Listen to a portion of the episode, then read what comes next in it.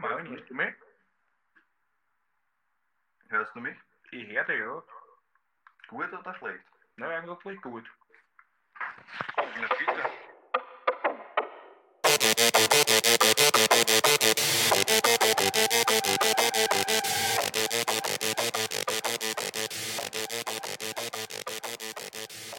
Yo, yo, yo und herzlich willkommen zur ersten Folge Mord ist Ihr Hobby. Mein Name ist Jared Und mein Name ist Marvin. und das ist die erste Folge unseres True Crime Podcasts. Das Ganze wird wie folgt laufen. Wir werden uns jedes Mal gegenseitig einen Fall erzählen. Egal, ob der Fall gelöst ist oder ungelöst. Egal, wo der Fall spielt. Und egal, wann der Fall gespielt hat. Wir werden den Podcast, so wie wir es geplant haben, einmal wöchentlich bringen. Eigentlich sollte der Podcast jeden Donnerstag erscheinen. Warum kommt der Podcast diesmal nicht am Donnerstag, Marvin? Weil die Technik nicht mitgespielt hat. Unser letzter Podcast, unsere erste Aufnahme ist einfach in Müll gegangen, weil unser Mikrofon eingegangen ist, nachdem der Jared aufs Klo gegangen ist. Ja, unser Mikrofon wurde zur Roboterstimme. Deswegen nehmen wir den Fall heute nochmal auf. Ja. Ich finde uns auch auf Instagram, Marvin. Wo finden uns die Leute, wenn die Leute uns auf Instagram finden wollen? Ihr könnt uns auf Instagram finden unter mordistehobby.podcast oder uns auch gerne eine E-Mail schreiben zu Feedback oder anderen Anregungen unter mordistihobby at gmail.com. Genau, so ist es. So. Ich würde sagen, wir starten einfach gleich mal in den Fall. Marvin, da die Aufnahme ja das letzte Mal den Bach runterging, kennst du den Fall schon? Ich kenne den Fall, ja. Ich glaube aber trotzdem, dass es ein. Es kann auch gut sein, dass generell Leute, die True Crime interessiert sind, den Fall schon kennen werden. Es ist jetzt kein unbekannter Fall. Es ist aber der Fall, würde ich sagen, der mir die Welt von True Crime Podcasts mal eröffnet hat. Also mich mich generell schon immer für True Crime und so Sachen, aber das ist der Fall, der mir die Welt der True Crime Podcasts eröffnet hat. Der deswegen für mich vielleicht ein besonderer Fall und deswegen hat das ersten Fall von mir.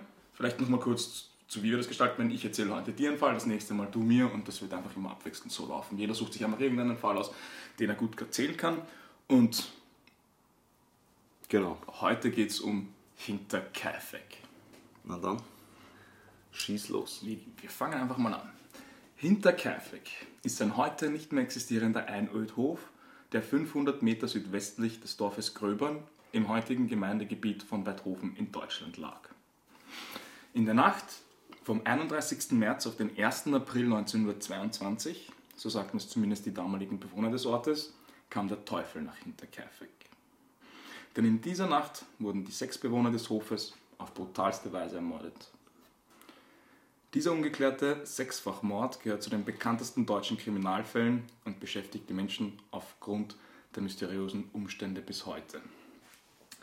Wir werden natürlich auf alles dann im Detail eingehen.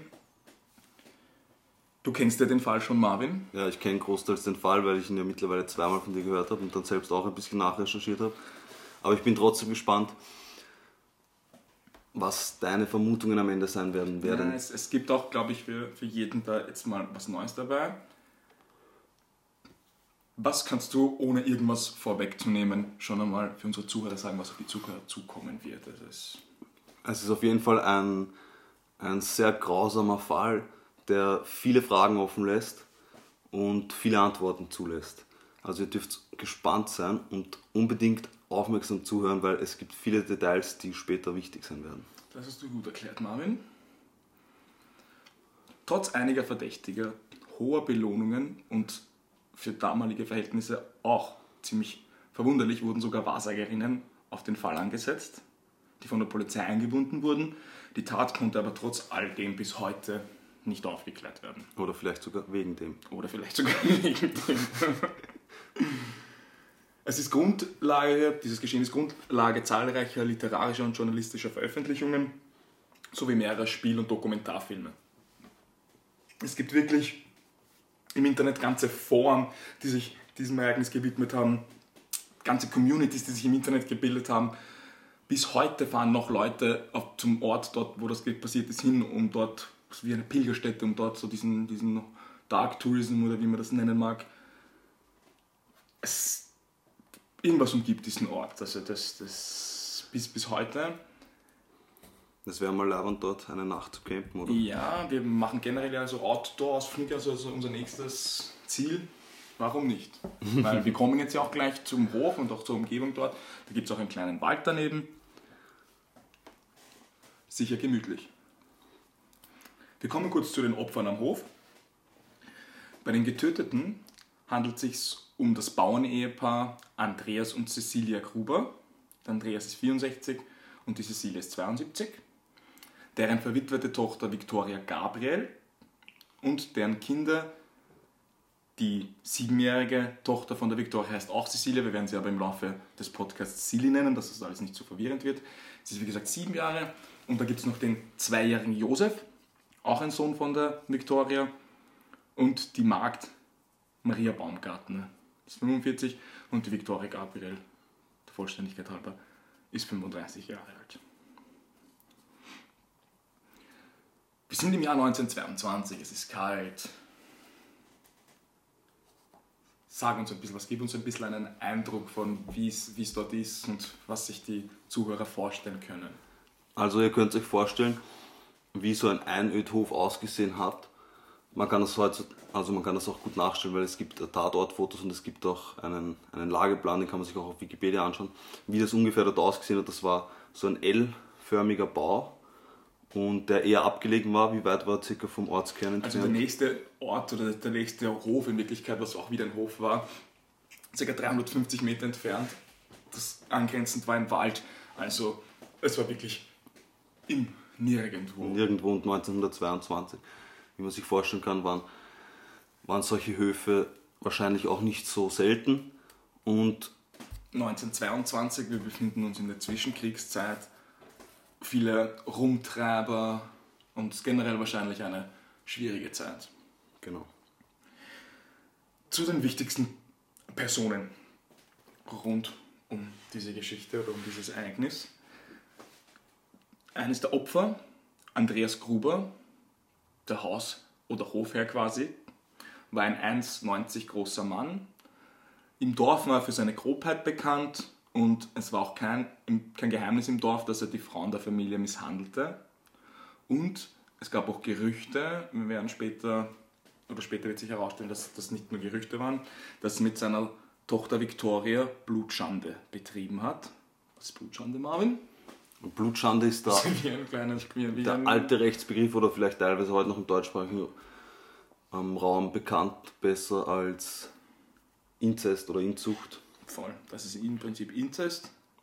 Später konnte das, wie gesagt, auch durch Zeugen bestätigt werden. Also es war nicht nur ein Gerücht. Und die Familie war extrem wohlhabend. Also es waren mitunter, wenn nicht sogar die Reichsten im Dorf. Und dem Vater wurde aber nachgesagt, beziehungsweise dem Andreas Gruber wurde aber nachgesagt, dass er sehr geizig war. Also sie waren zwar sehr wohlhabend, aber auch sehr geizig. Zumindest Andreas als Oberhaupt. Die Viktoria, die Tochter von Andreas, war da schon ein bisschen beliebter im Dorf. Sie war zum Beispiel im Kirchenchor aktiv und man hat ja auch nachgesagt, dass sie sehr hübsch war. Sie hieß im Nachnamen nicht Gruber, sondern Gabriel. Das liegt daran, dass sie verheiratet war. Ihr Mann Karl Gabriel wurde in den Ersten Weltkrieg berufen und ist nicht mehr von der Front zurückgekehrt. Das heißt, er ist im Ersten Weltkrieg an der Front gefallen. Und von ihm ist auch die erste Tochter, die Silly, die Siebenjährige. Das ist auch noch ein wichtiges Detail. Der Karl Gabriel, dass er verschwunden ist, zu dem wir später noch kommen. Genau, gut aufgepasst, Marvin. Bei unserer verkackten Aufnahme. Dann gibt es noch den zweijährigen Josef. Das war der andere Sohn von der Viktoria, oder der Sohn von der Viktoria. Der war aber nicht vom Karl Gabriel, denn als er auf die Welt kam, war der Karl Gabriel bereits im Krieg gefallen. Das heißt, im Dorf, Dorf machten immer wieder Gerüchte die Runde, dass das Kind aus einem der sexuellen Übergriffe des Vaters entstand. Also, das weiß man bis heute nicht, wer in Wirklichkeit der Vater ist von Josef.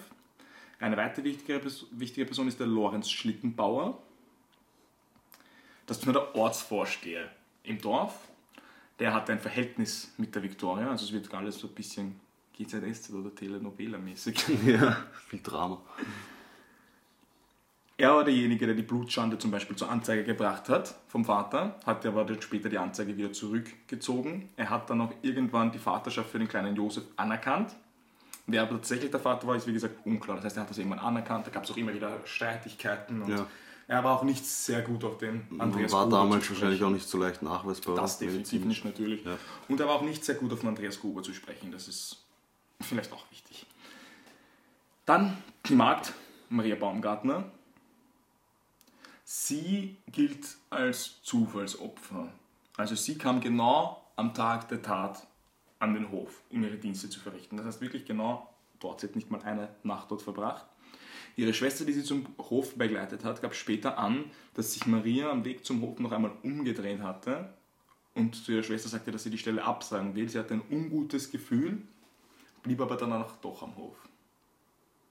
Okay, das heißt, sie hat schon irgendwie gespürt, dass da irgendwas nicht stimmt oder Ja, ein ist natürlich, ist natürlich immer schwierig jetzt noch nach mit solchen Quellen, aber man sagt zumindest, dass die Schwester gesagt hat, dass sie da ein ungutes Gefühl hat und da auch mit dem Gedanken zumindest gespielt hat. Es bringt halt ein bisschen mehr. Drama rein. Und das auch.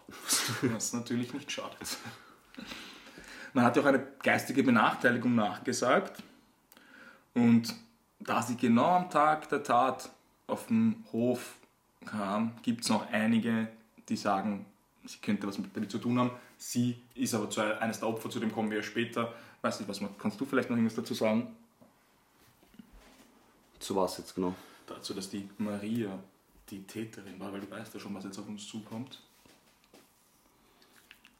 Und die Maria ist ja selbst betroffen. Eben, und deswegen hätte sie sich auch selber Deswegen- müssen. Genau. Ist die Vermutung, dass die Maria die Täterin war, etwas weit hergeholt. Wir werden sicher noch genauer darauf eingehen. Aber bitte. Finde ich auch. Wir versetzen uns jetzt richtig ins verschneite Deutschland oder Gröbern im Jahr 1922 zurück. Draußen ist es kalt und verschneit, als die ersten seltsamen Ereignisse rund um Hinterkaifeck sich zu häufen beginnen. In der Nähe des Hofes wird zum Beispiel eine Münchner Zeitung entdeckt und der Postbote hat im Nachhinein aber angegeben, dass niemand im Ort diese Zeitung abonniert hatte und er auch diese Zeitung niemandem zugestellt hat. Das heißt, München ist von dem Ort ein ziemliches Stück entfernt, 1922. Es ist nicht so leicht, unbemerkt an eine Münchner Zeitung in dem Ort zu kommen. Mhm, ist klar. Es kann natürlich sein, dass da viele Rumtreiber sich in der Zeit rund um die Gegend herumgetrieben haben, aber das ist schon mal ein, ein Indiz. Eine Münchner Zeitung dort in diesem Ort ist was Auffälliges, gerade wenn das passiert, auf was wir gleich kommen. Außerdem hat die Familie seit kurzer Zeit ihren Haustauschschlüssel vermisst. Andreas Gruber hat dem Ortsvorsteher gegenüber sogar erwähnt, dass er die Tür immer von innen verriegeln musste, weil er keinen Schlüssel hatte. Okay. Das heißt, der Schlüssel ist verloren gegangen, oder? Genau, verloren gegangen oder Nicht auffindbar entwendet wurde. Er war auf jeden Fall rund um diese Zeit im März aus irgendeinem Grund nicht auffindbar. In mehreren Nächten hörte die Familie Schritte am Dachboden. Eines Nachts ging Andreas Gruber sogar bewaffnet auf den Dachboden, um die Lage zu prüfen. Er fand aber niemanden. Die kleine Cecilia oder die kleine Silly erzählte in der Schule, dass sie einen Mann beobachtet hat, der vom Wald aus den Hof ausspioniert hat. Also sie hat in den Wald geschaut und da, da ist ein Mann gesessen, der hat den Hof beobachtet und der Mann hat einen Schnauzer getragen. Sie kannte den Mann nicht.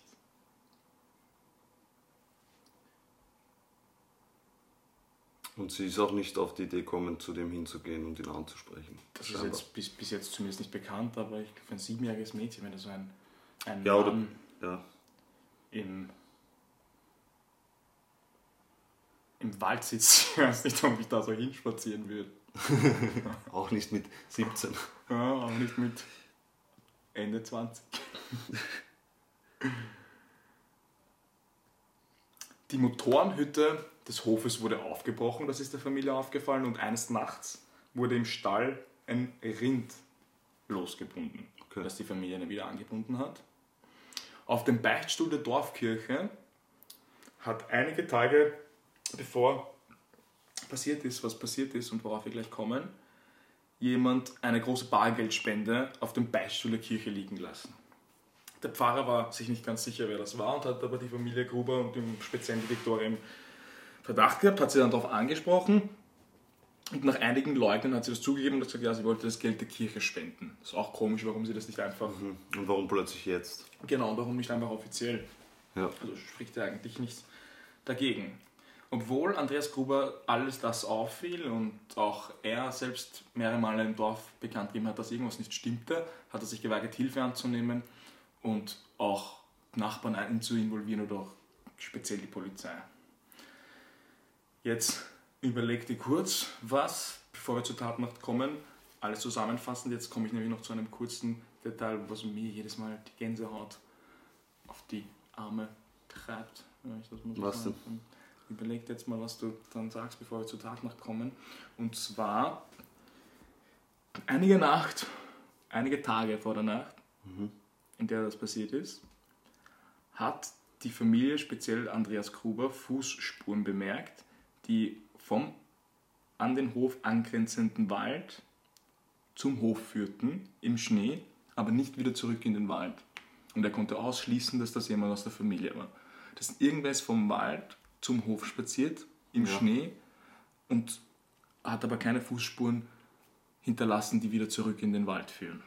Also er geht davon aus, dass der nicht mehr zurück in den Wald gegangen Genau, ist. und ja. dass man dann keine Hilfe annimmt, etc. Was sagst du zu dem Ganzen? Ich meine, Andreas Gruber, wie gesagt, im, im Dorf ist eine Grobheit bekannt, dann wahrscheinlich ein robuster Mann der Hof, er will jetzt auch nicht unbedingt Hilfe annehmen, aber nachdem all das passiert, mm, mag, mag man da nicht irgendwann einmal die dementsprechenden Schritte einleiten? Naja, also zwei, zwei Dinge, die der Andreas Gruber sozusagen entweder absichtlich ignoriert oder aus unerfindlichen Gründen ignoriert. Das eine, er hat ja, er hat ja Lau- ähm, Lau- äh, Laute gehört am Dachboden, hat dort nachgesehen. Und das, das ist ja schon mal das erste Mysteriöse. Aber gut, sowas hört man ja oft, solche Geschichten, dass man am Dachboden irgendwelche Geräusche hört. Und dann, das ist ja das, das kann natürlich gerade auf so einem alten Hof, Natürlich, ja. dass irgendwelche Dielen knarren oder so. oder du hast einfach Aber- irgendein, irgendein Viech oben, irgendein Tier, irgendein Genau. ein Marder oder sowas. Genau. Aber jetzt mit all dem, also die Motorenhütte, die aufgebrochen wurde, die, das Kind, das was beobachtet hat, die Schritte, die wir jetzt gerade besprochen haben, die aufgebrochene Motorenhütte, Ja, das ich glaub- Rind. Das ist ja auch wieder so, wie du sagst, auf seinem Hof. Das kann natürlich auch passieren, dass sich ein, Lin- ein Rind Natürlich, ja. losreißt. Das ist das alles, dass man Ja. nicht so. Das, man geht natürlich nicht vom, vom Schlimmsten aus, man geht natürlich nicht von dem aus, was jetzt gleich auf euch zukommt. Oder Ich denke, wie du, wie du eh schon angemerkt hast, der hat einfach aus Stolz keine Hilfe angenommen, beziehungsweise war sich sicher, dass er das selbst regeln kann, sozusagen. Dass Ja. ihm kein Problem zu groß ist. Er war halt der starke Andreas. Genau. Der Strong Andi. Andrew. Zur Tatnacht. Das genaue Tatgeschehen konnte bis heute nicht zweifelsfrei rekonstruiert werden. Man geht aber davon aus, dass es folgendermaßen passiert ist. Also aufgrund der Leichen und wie die aufgefunden wurden, geht man von folgendem Szenario aus. Der Andreas Gruber war schon im Bett, weil er wurde nachher in seinem Schlafanzug gefunden. In der Küche befinden sich zum Zeitpunkt die Victoria, die Cecilia und die kleine Silly.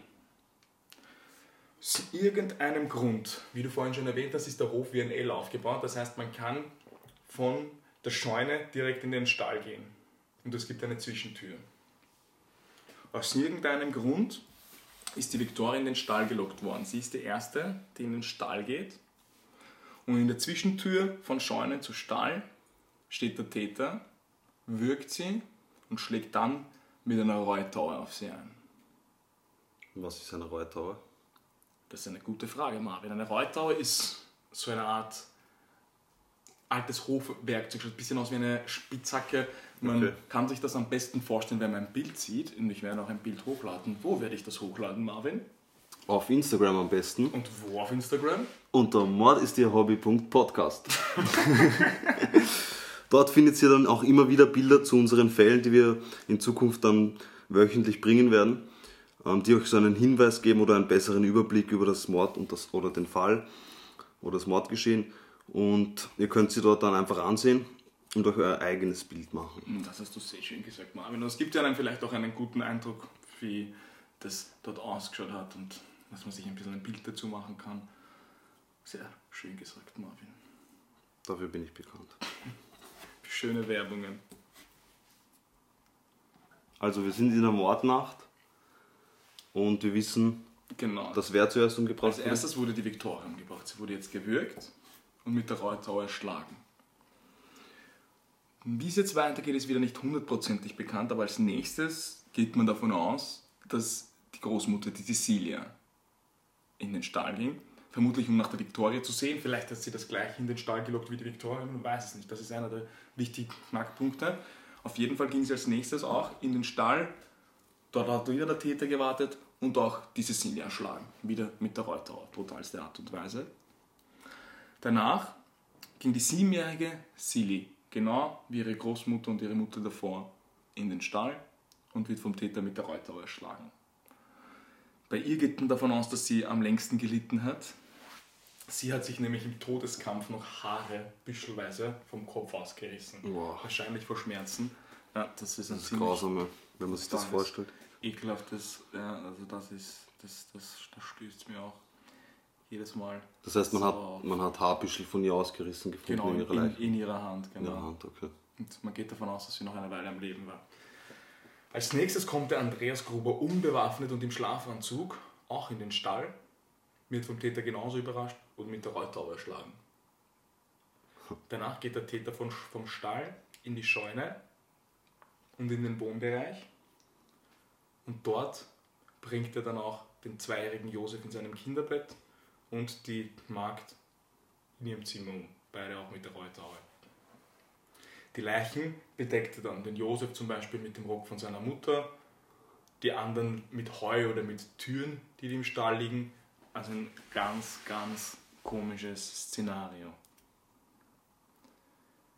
Wie der Täter alle, alle die Opfer, die zumindest im Stall ermordet wurden, einzeln in den Stall gelockt hat, das ist die große Frage. Und warum geht der Andreas, nachdem aus irgendeinem Grund schon keiner mehr zurückkommt, auch noch unbewaffnet in den Stall, hatte die Viktoria dort mit irgendwem eine Art Verabredung? Was ist passiert? Das ist eine gute Frage. Also es ist mal komisch, dass alle hintereinander in den Tod laufen, sozusagen, wie die Lemminge. Was lockt die Einzelnen in den Stall? Ohne. Ich meine, ich könnte mir auch vorstellen, dass der, der Täter dann irgendwelche Laute von sich gegeben hat oder Hilfe geschrien hat oder so. Dass immer. Dass Die Opfer meinst du so nach, nach Ja, der Reihe, ja. Jetzt kommt aber ein wichtiges Detail. Man hat das nachher getestet, ich weiß nicht, warum man das so genau sagen kann. Aber wenn man einen Rind im Stall losbindet, dann wird das irgendwann oder nicht füttert, dann wird das irgendwann so laut, dass du ihn in der Scheune hörst vom Stall aus. Ein Mensch kann aber nicht so laut schreien, dass du ihn vom Stall aus in der Scheune hören kannst. Okay, Das muss irgendwas anderes gewesen sein. das ist ein interessantes. Detail, ja. Also man weiß ja im Endeffekt nicht, was die Ursprungsursache war, warum Cecilia, äh, Victoria zuerst überhaupt. Genau. Also Es man kann natürlich sein, dass sie vermutet, dass sie etwas gehört hat.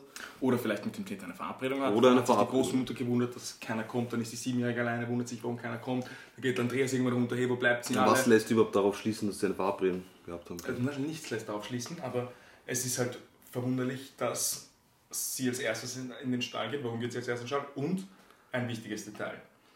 Was ist mit allen passiert und was ist aber nur der Victoria passiert? Oder was hat der Täter nur der Victoria angetan? Naja, also, Das ist ein wichtiges Wenn ich das Detail, richtig solltest in Erinnerung vom hab. letzten Mal noch wissen, Detective Marv. ja, ich glaube, ich habe sogar noch in Erinnerung. Ich glaube, sie hatte als einzige Würgemale Genau ermordet, so ist oder? es. Der Täter hat sie als einzige gewürgt. Und darum geht man auch irgendwie wovon aus? Detective Marv? Dass es sich eben um eine Absprache gehandelt hat und vielleicht um ein Hassverbrechen. Das ist halt ein bisschen wie eine Stundenwiederholung. Das ist wirklich eine Stunde wiederholen. Aber ich bin gut vorbereitet. ja, hast du halt schon zwei Plus gesammelt. Und eine Welle.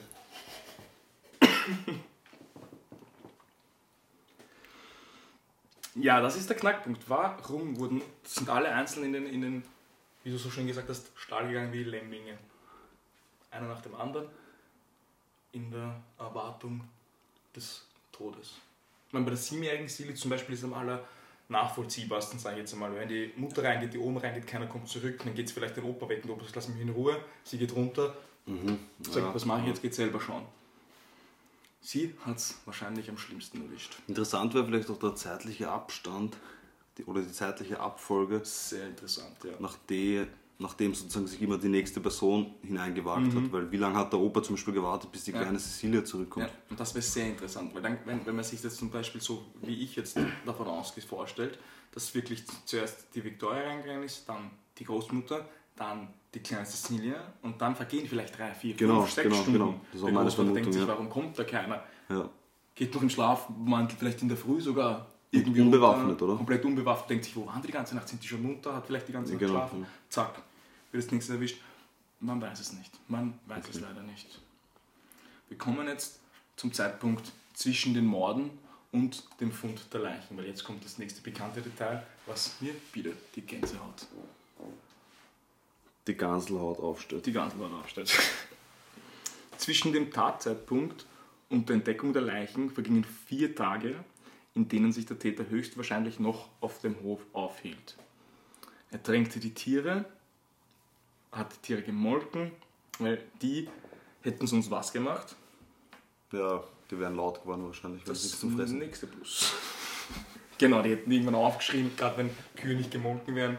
Das heißt, wollte der Täter da jetzt irgendwie die Tat verschleiern? War, war, hat er da irgendwie im Affekt gehandelt und ist dann noch am, am Tatort geblieben? Warum ist der Täter noch, oder warum geht man zumindest davon aus, dass der Täter noch am, am Tatort geblieben ist? Oder warum ist er das, wenn man davon ausgehen kann? Das Brot der Vorratskammer war aufgebraucht und das Fleisch war frisch angeschnitten. Am 1. April kamen zwei Kaffeeverkäufer nach Hinterkaifeck, um eine Bestellung aufzunehmen. Das war halt damals einmal noch so. Wa- wann war der Tattag nochmal, damit wir ungefähr In der Nacht vom 31. März auf den 1. April. Okay. Genau. Am 1. April kamen dann zwei Kaffeeverkäufer nach Hinterkaifeck, um eine Bestellung aufzunehmen. Als niemand auf ihr Klopfen reagierte, kehrten sie um. Ihnen fiel aber noch auf, dass das Tor zum Motorenraum offen stand. Also das war offen, das ist ihnen aufgefallen. Weiter haben sie aber nichts bemerkt. Die Cecilia Gruber, beziehungsweise die kleine Silly, war seit dem Tag natürlich nicht mehr in der Schule. Und was dann natürlich auffiel, jetzt kommt wieder Detective Martin ins Spiel, war, die Familie war dann nicht wo? Am Sonntag. Ah, in der Kirche natürlich. Wo ist man Genau. Sonntag am Sonntag? Wo ist man am Sonntag, Marvin? Das ist ja ganz In der klar. Kirche natürlich. In der Kirche. Genau, das heißt, dann wurde man schon das erste Mal ein bisschen Stutziger. aufmerksam und stutziger. Warum? Weil für Sonntagsgottesdienst, gerade die Viktoria als Kirchenchormitglied, das geht natürlich nicht in einem Dorf 1922 nicht. Und Die- nicht. Kirchen- das ist ja heute auch nicht. Das ist Ganz selbstverständlich. Am 4. April schließlich kam ein Monteur auf den Hof, der wie vereinbart eine Futtermaschine reparierte. Er gab an, niemanden auf den Hof angetroffen zu haben, außer den Hund des Hofes, hat aber trotzdem beschlossen, sich an die Arbeit zu machen. Als er nach circa vier Stunden fertig war, hat er sich noch einmal auf den Hof umgesehen, weil in den vier Stunden immer noch keiner gekommen ist und noch immer keiner zu sehen war. Man sollte vielleicht dazu sagen, dass vermutlich der Täter noch immer am Tatort war. Genau so ist es. Es war auch so, dass dem Mann oder dem Monteur, das ist jetzt nicht hundertprozentig überliefert, man kann das jetzt glauben, muss es aber nicht, weil der Monteur hat das zwar angegeben, war sich aber später nicht mehr hundertprozentig sicher. Aber wir bringen jetzt wieder ein bisschen, ein bisschen Drama rein. Bitte. Die Scheune, die zuvor geschlossen war, war nun offen und der Hund, der vorher frei auf dem Hof herumgelaufen war, war nun angekettet. Das heißt, der Monteur ist hingekommen, war die Scheune zu und der Hund, War angekettet. nein, ist frei herumgelaufen. Das heißt, die Scheune war Ach so. zu und der Hund ist frei am Hof herumgelaufen. Der Monteur repariert die Futtermaschine, Und der Hund ist kommt angekettet. zurück, der Hund ist angekettet und die Scheune ist offen. Gruselig. Das ist gruselig. Das ist gruselig und andererseits frage ich mich, warum man nicht versucht hat, ähm, nicht ins Haus einzudringen, aber zumindest Kontakt zu den. Er schaute zwar zur Scheune, ging aber nicht hinein. Das heißt, er ist dann irgendwie doch zur Scheune gegangen, ist aber nicht hineingegangen. In der Scheune Okay. lagen vier oder sechs Opfer. Ja. Also er hätte dann die Tat entdeckt. Was er aber gemacht hat, ist, er ist zu den Töchtern von Lorenz Schlittenbau gegangen, der kommt jetzt ins Spiel. Der Ortsvorsteher, Der ja. Ortsvorsteher, genau. Und hat den Töchtern das mal berichtet. So- Sogar auf die Art so, hey, Lorenz, oder Lorenz Töchter, da ist irgendwas auf Hinterkaifeck, ich habe dort niemanden gesehen, da ist irgendwas, irgendwas hat's da. Der Ortsvorsteher hat auf das hinauf zuerst einmal seine zwei Söhne hingeschickt. Die sind dort hingegangen, auf den Hof. Und ich weiß nicht warum, die haben aber nichts entdeckt. Die sind dann zu ihrem Vater zurückgegangen und haben gesagt, ja, wir waren dort oben, die sind zwar nicht da, aber mehr können wir da auch nicht sagen. Okay, also die haben sich nicht wirklich drum geschi- geschissen. Die haben wahrscheinlich nicht so genau nachgeschaut, wenn man davon ausgehen darf.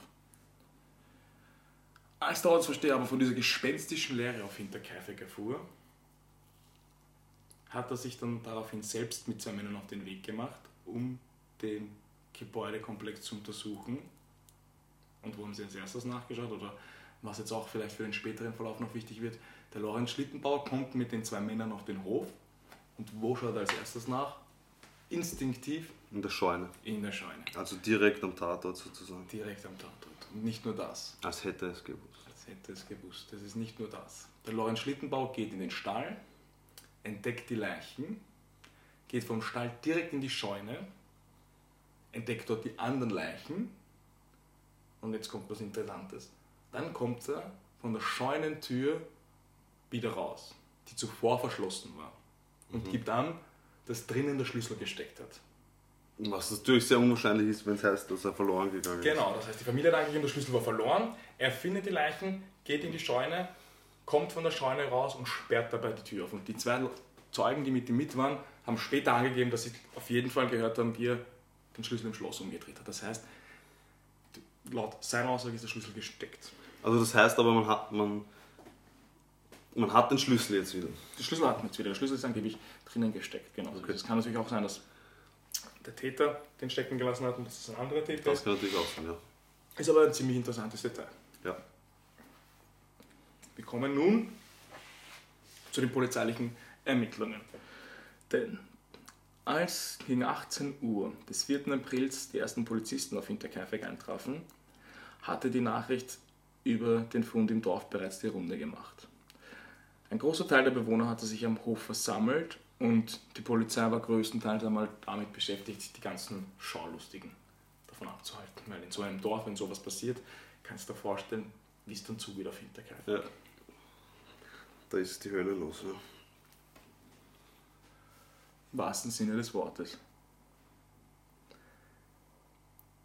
Sie waren also damit beschäftigt, größtenteils einmal die ganzen Schaulustigen vom Betreten des Tatorts abzuhalten. Die systematische Durchsuchung des Tatorts bei Dunkelheit war zu dieser Zeit quasi unmöglich. Es gab generell 1922, das habe ich als guter Podcaster schon recherchiert, schon elektrisches Licht, aber allerdings auf Hinterkaifeck nicht. Das heißt, es war jetzt nicht weit verbreitet. Es gab generell grundsätzlich die Erfindung Okay. schon, aber auf Hinterkaifeck hatte man noch keinen elektrischen Strom. Das heißt, die wirklich gute Durchsuchung des Tatorts war natürlich erst am nächsten Tag möglich. Man hat aber am nächsten Morgen sofort mit der Tatortdurchsuchung begonnen. Auf dem Dachboden hat man Heu entdeckt, das über den ganzen Boden verstreut war. Das kann man machen, um zum Beispiel die Schritte zu dämmen. Das heißt, wenn das du einfach über den ganzen Boden, man muss sich auch vorstellen, der Boden verläuft über Scheune und Stall. Das heißt, der Ja. ist flächendeckend über alles der Dachboden und komplett war der mit Heu bedeckt. Ja, aber dazu noch vielleicht ein kleines Detail, das ich aus persönlicher Erfahrung weiß.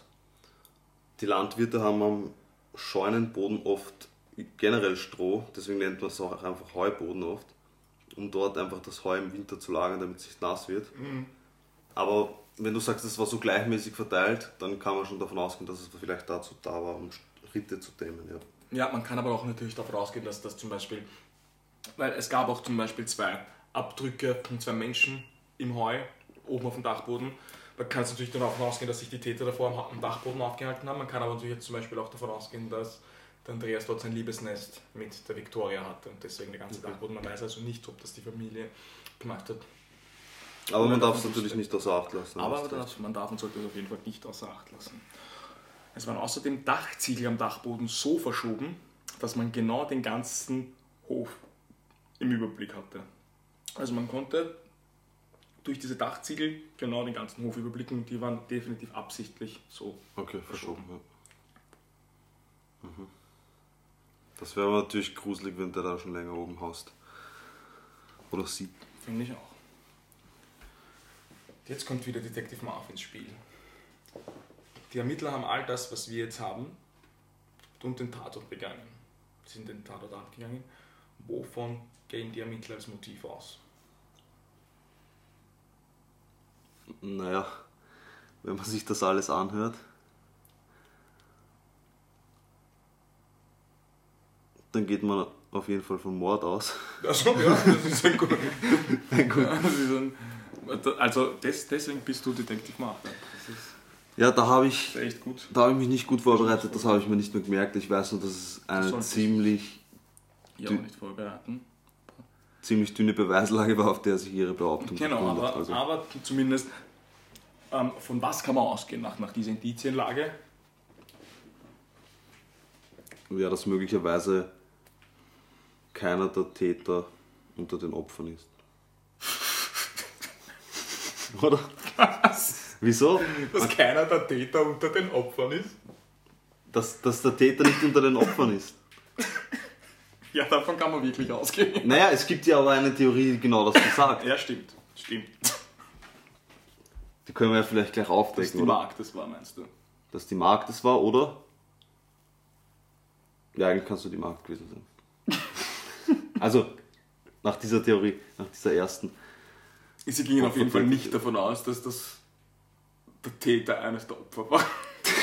also, das Ding ist, sie gingen von was sehr Dummen aus, aber das war noch dümmer. Aber das war noch das. Definitiv Also, ich wäre ein guter Polizist zur damaligen Zeit gewesen. safe, also das war die Polizei, die aus München angefordert wurde. Also du könntest dich Als Dorfpolizist engagiert. safe als Dorfpolizist.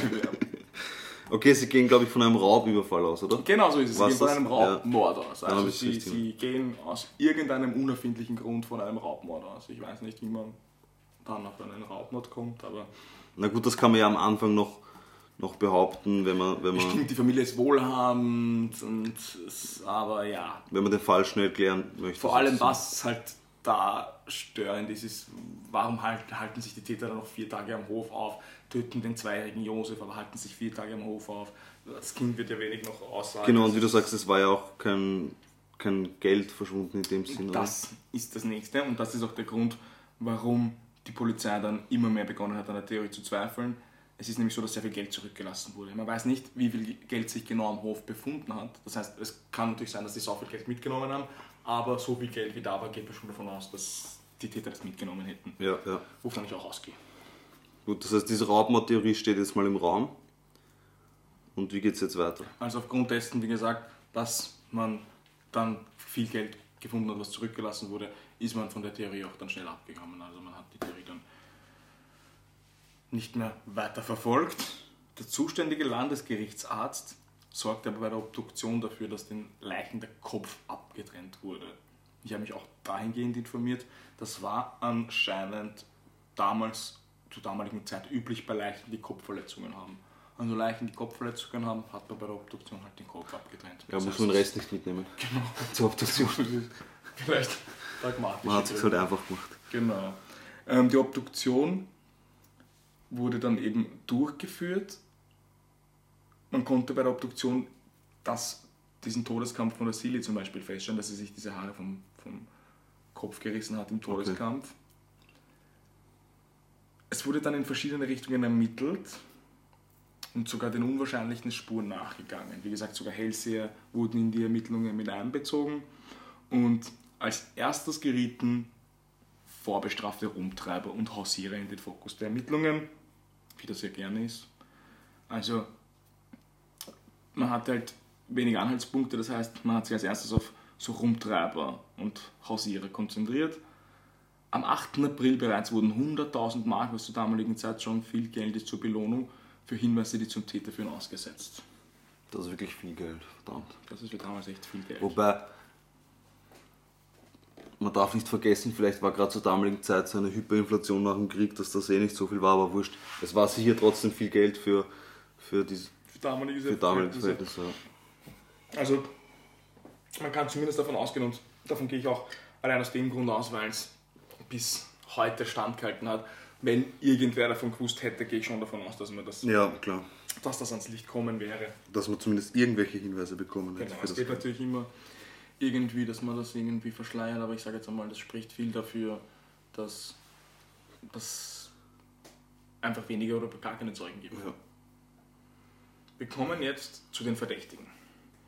Die Ermittlungen waren, wie gesagt, unfassbar umfangreich. Insgesamt gab es ca. 100 Verdächtige, die mit einbezogen wurde und in keinem einzigen Fall kam es zu einer Anklage vor Gericht. So viele. 100, wow, in 100, also in der Richtung von ca. 100 Das war eine. Riesenermittlung, Das war eine. Riesenermittlung, die sich auch lang gezogen hat. Aber wie gesagt, in keinem einzigen Fall kam es zu einer Anklage vor Gericht.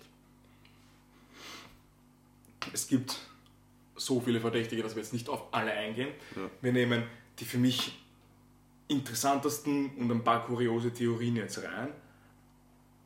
Aber wie gesagt, es gibt so viel, es gibt ganze Foren, es gibt wirklich ganze Communities, die sich heute mit dem Fall beschäftigen. Das heißt, wer sich für den Fall interessiert, kann sich da gerne ein paar Theorien dazu durchlesen. Das erlaube ich jetzt hier mit offiziellen Das ist aber- das ist aber Ja, sehr freundlich. Und ähm, Wir können vielleicht auch ein paar Links einfach. Genau, wir werden auch sicher ein paar Links und noch ein paar Hochladen. andere Sachen hochladen, Marvin, weil die Zuhörer werden sich sicher fragen, wo wir das hochladen.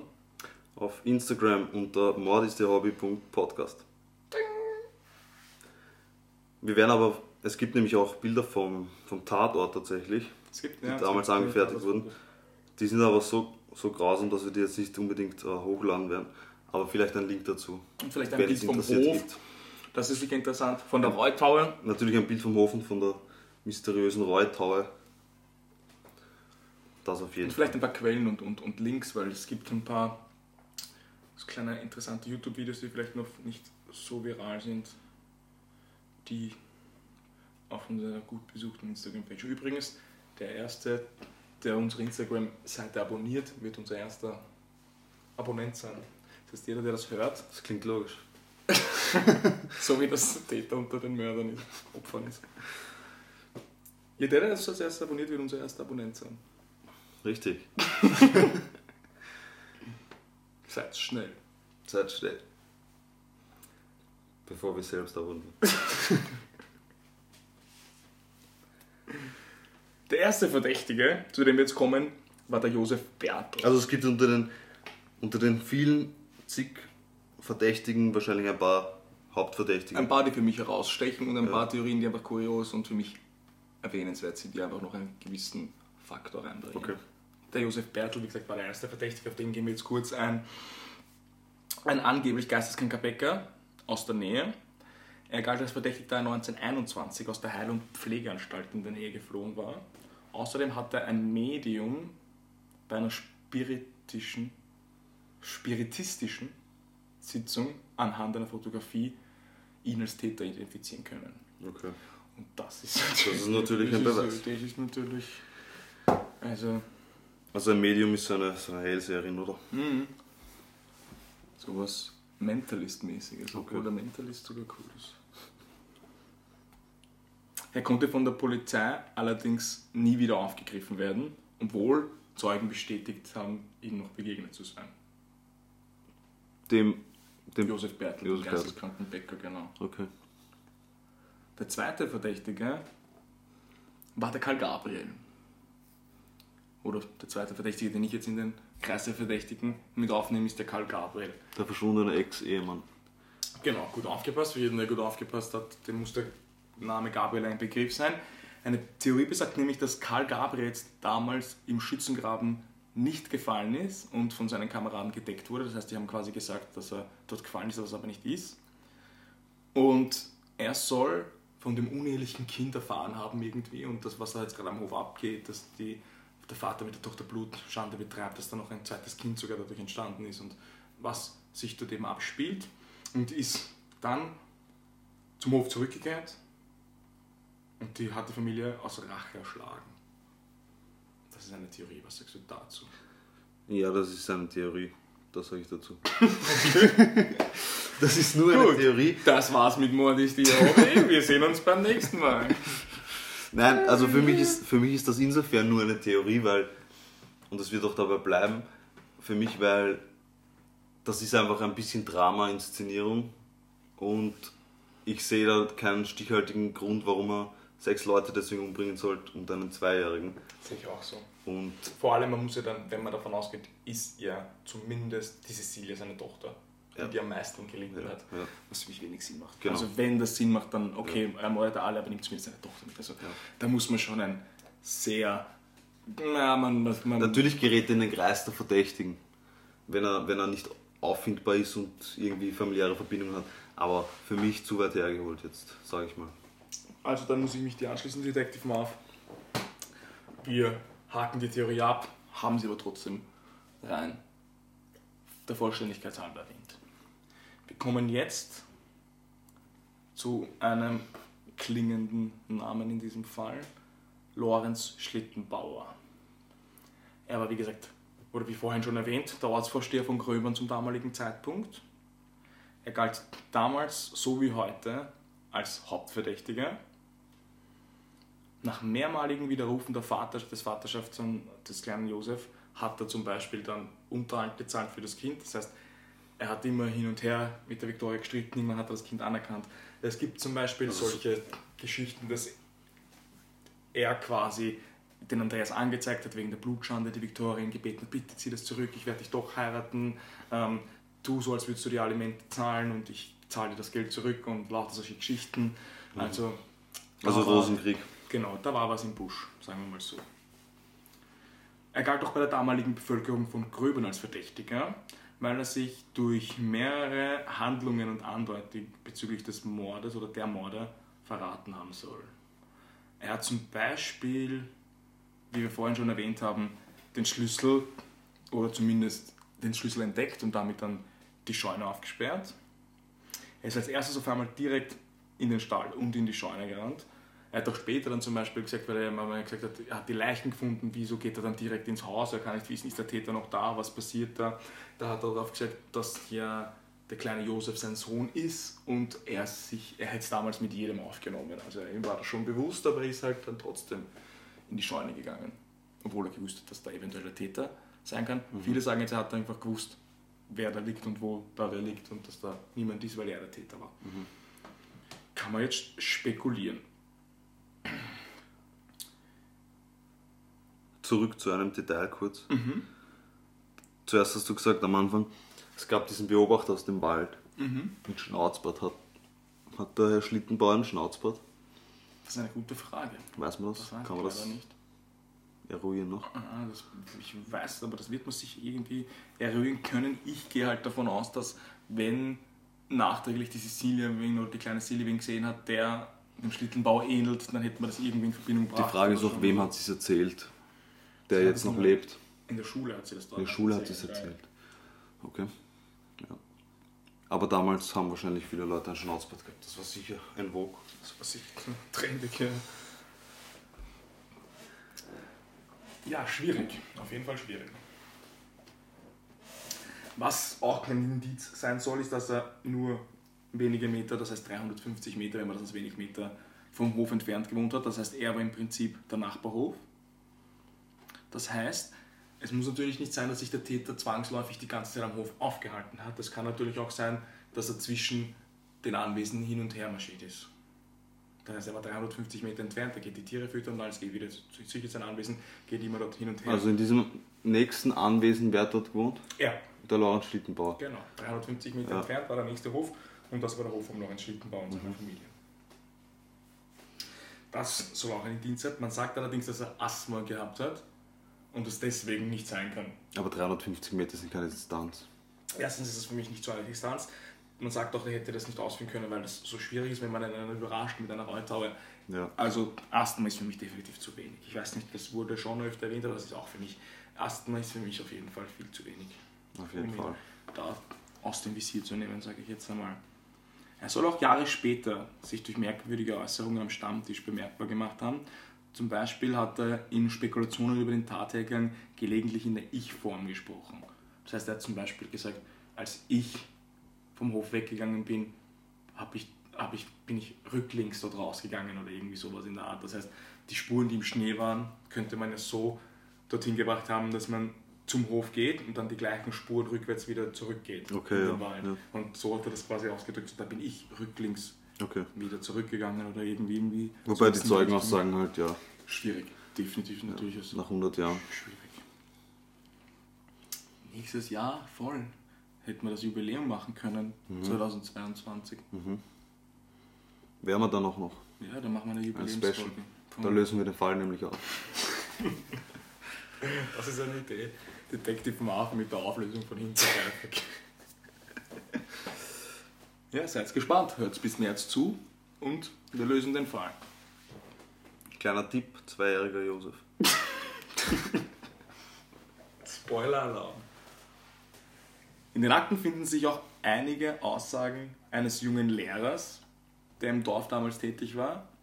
Der hat den Schlittenbau zufällig einige Jahre nach der Tat überrascht, als dieser bei den Mauerresten vom Hof vom, Kellereinsta- vom Kellereingang gebeugt stand.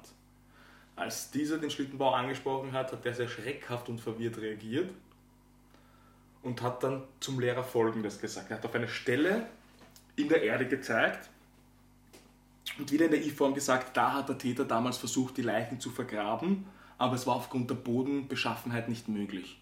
Also das soll er so zum Lehrer gesagt haben, das ist auch definitiv in den Akten so vermerkt. Okay. Auch so wird. Vor seinem Tod im Jahre 1941 führte und gewann er noch mehrere Zivilklagen wegen übler Nachrede gegen Personen, die ihn als Mörder von Hinterkaifeck bezeichneten. So. Wir haben dann noch zwei Theorien, die ähm, sehr weit hergeholt sind, auf die ich aber nur eingehen will, weil ich sie noch nicht oft gehört habe und weil sie ein bisschen für mich so ein bisschen Filmcharakter haben. Deswegen nehmen wir die da noch rein. Das heißt, die Theorien sind jetzt wirklich nicht mehr relevant. Zum derzeitigen Stand wollen wir jetzt von dir, Detective Marv, ein Fazit.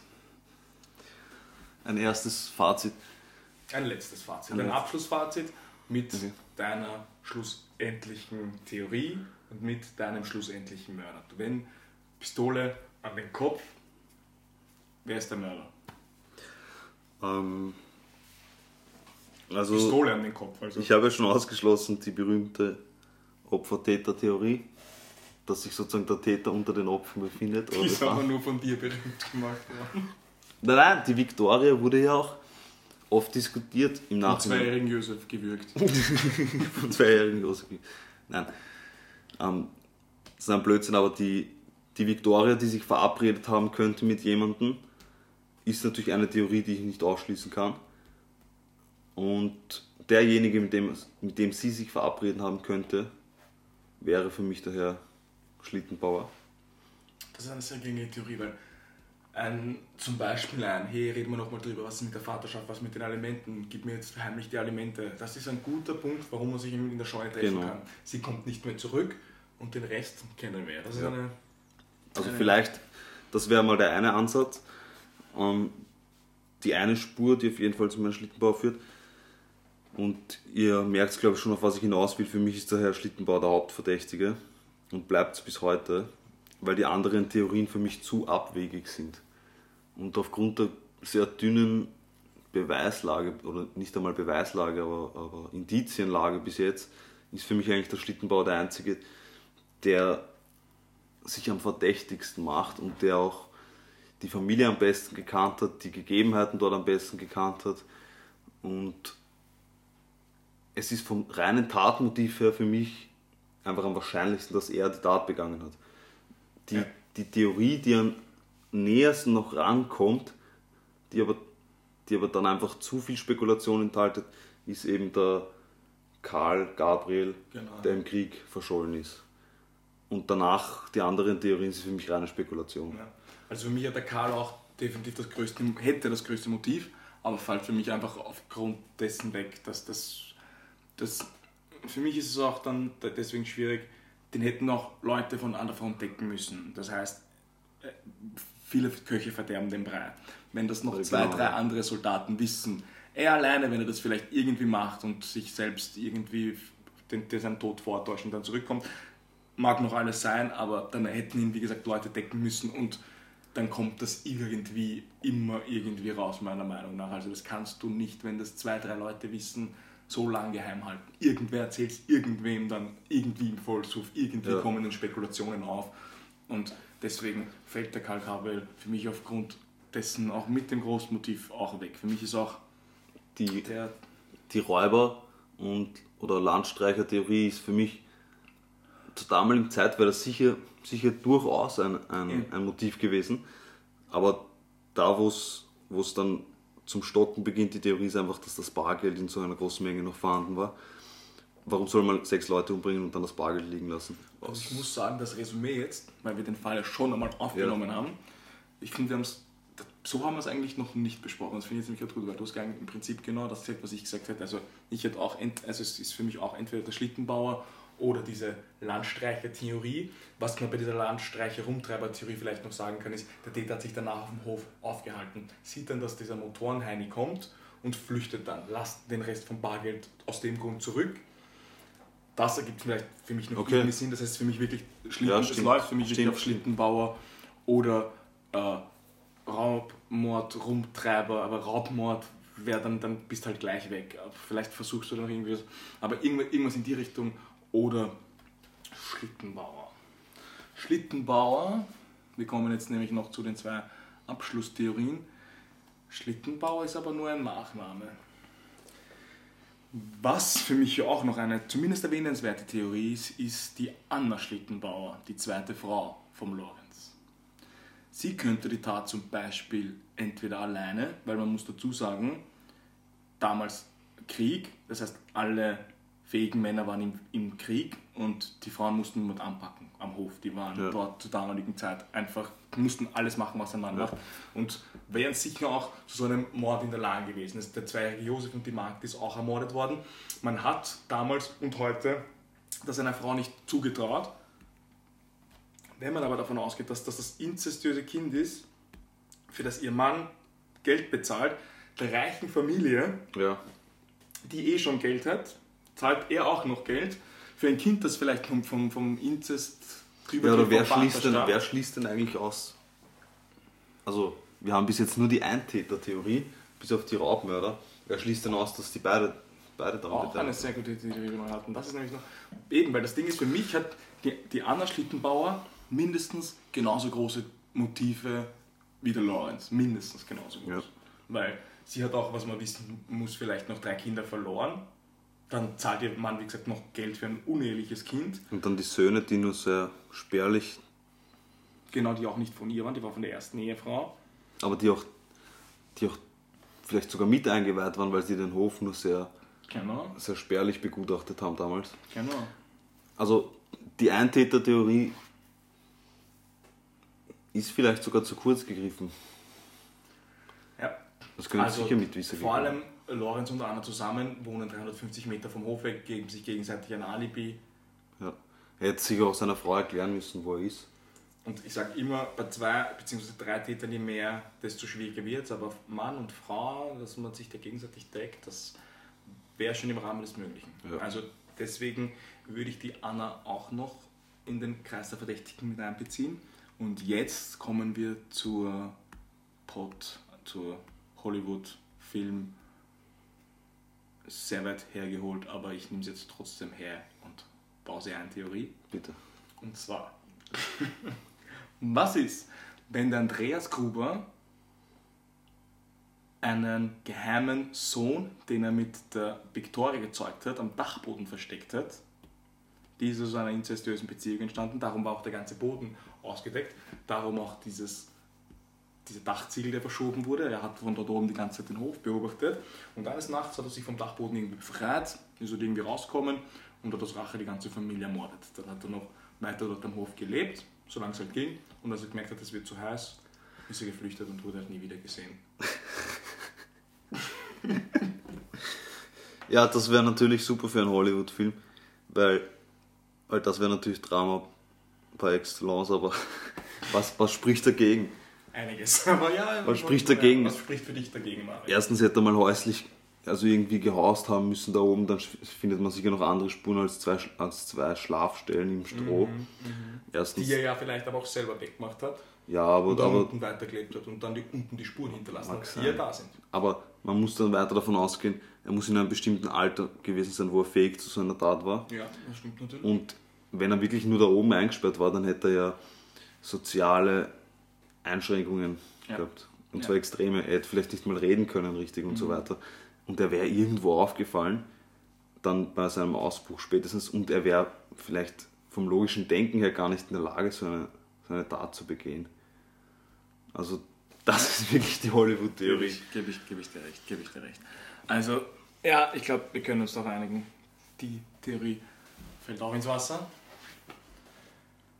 So, zum Fazit. Wir haben euch jetzt einige Täter und Theorien präsentiert. Wie besprochen oder versprochen, werden wir den Fall zum Jubiläum, was wir jetzt beschlossen haben, am 31. März 2022 zum 22-jährigen Jubiläum lösen. Lösen. Bleibt's dabei, bleibt's dran. Bleibt dran. Es hat uns gefreut, unsere erste Folge. Und eins noch, diese Theorien sind unsere Theorien.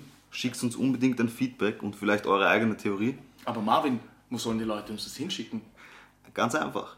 Entweder auf unserem Instagram-Account unter mordistehobby.podcast oder noch besser per mordistehobby.pod äh, Entschuldigung, mordistehobby at gmail.com. Das ist die erste Folge, das darf passieren. Das darf passieren. Freuen uns, dass Sie zugehört haben. Goodbye aus dem kalten Wien. Peace.